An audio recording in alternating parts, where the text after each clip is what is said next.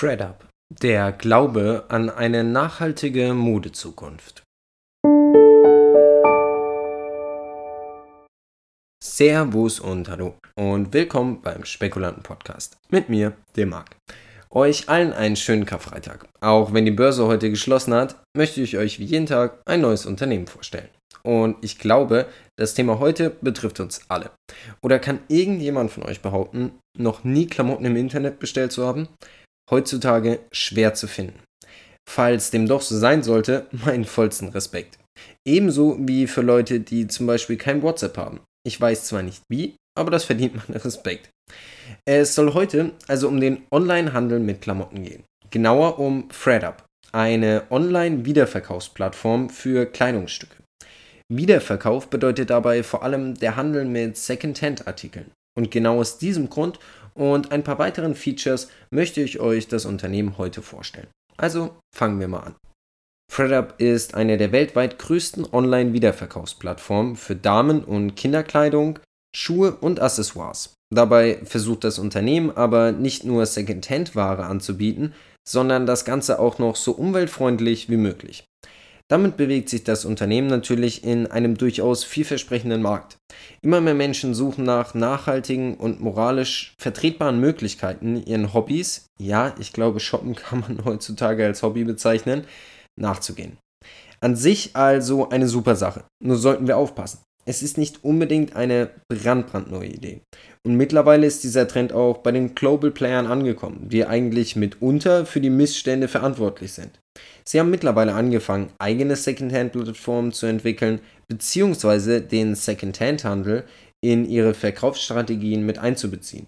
Das macht die ganze Sache natürlich wieder etwas kommerzieller, als der Grundgedanke bei Secondhand es zulassen sollte.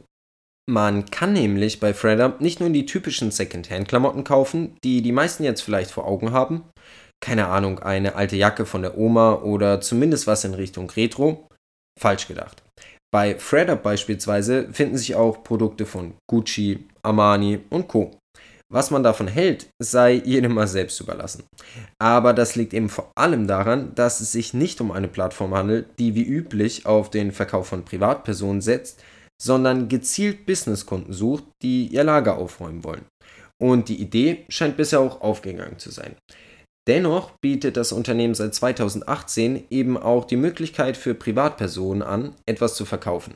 Aber wir behalten mal im Hinterkopf, es ist keine übliche Secondhand-Plattform wie zum Beispiel Kleiderkreisel. Kommen wir also zum Unternehmen. ThreadUp wird momentan von Mitbegründer, derzeitigem CEO und Vorstandsmitglied James Reinhardt geleitet. Darüber hinaus war er auch Mitbegründer des Beacon Education Networks und bei der Entwicklung der Pacific Collegiate School beteiligt.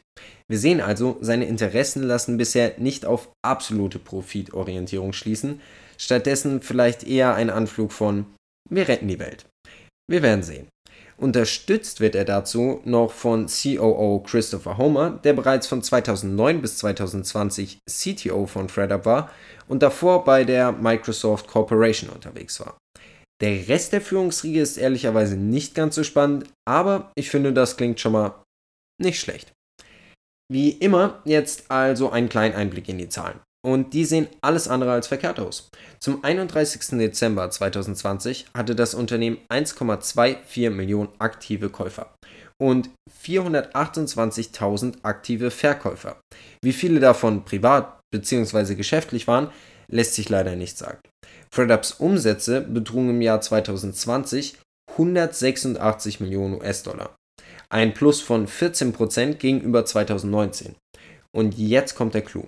Der Bruttogewinn lag 2020 bei 128 Millionen US-Dollar. Ein Plus von ebenfalls 14% gegenüber 2019. Das bedeutet, während der Umsatz erhöht werden konnte, konnten gleichzeitig auch Gewinne mitgenommen werden. Und nicht wie bei vielen anderen Plattformen, die sich gerade im Aufbau befinden, musste alles wieder in die Entwicklung gesteckt werden.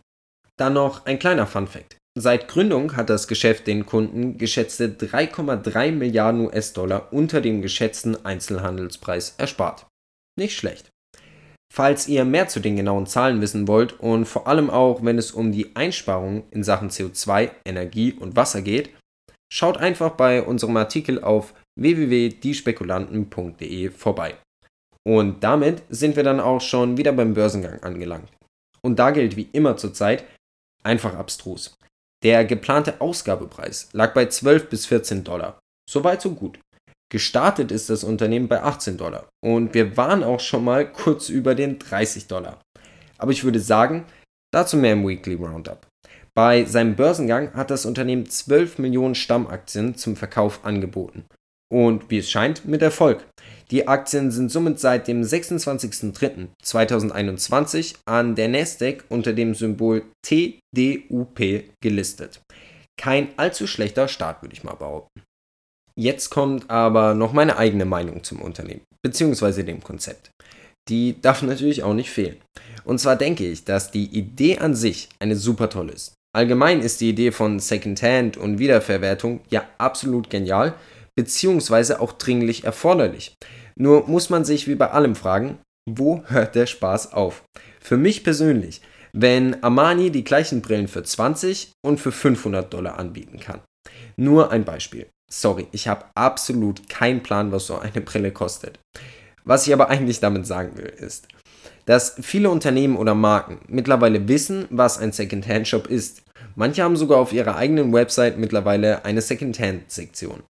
Sinn des Ganzen sollte dann doch nicht sein, dass die Jungs, die uns die Brillen für 500 Dollar verkaufen, auch noch daran verdienen, wenn ich mir die Brille gebraucht für 20 Dollar holen will. Falls es nur ein Geschäft zwischen Privatkunden ist, okay, aber wenn nicht, sollte man sich der Situation bewusst sein und sich fragen, wer hier denn alles noch so mitverdient. Aber um natürlich noch ein paar gute Worte zu verlieren. Ich habe eine gute Freundin, die beispielsweise voll auf diesen Vintage-Retro-Look abfährt. Und für sie gibt es nichts Besseres, als in einen Second-Hand-Shop zu laufen und alte, gute Klamotten für Schnäppchenpreise zu ergattern. Bedeutet, das Konzept an sich geht natürlich auf und mal ganz abgesehen von dem, was ich gerade gesagt habe, lässt sich mit diesem Trend meiner Auffassung nach gutes und womöglich auch nachhaltigeres Geld verdienen. Unser Planet wird es uns zumindest danken. Und in diesem Sinne verabschiede ich mich für heute, bedanke mich fürs Zuhören und ich hoffe, wir hören uns bald wieder.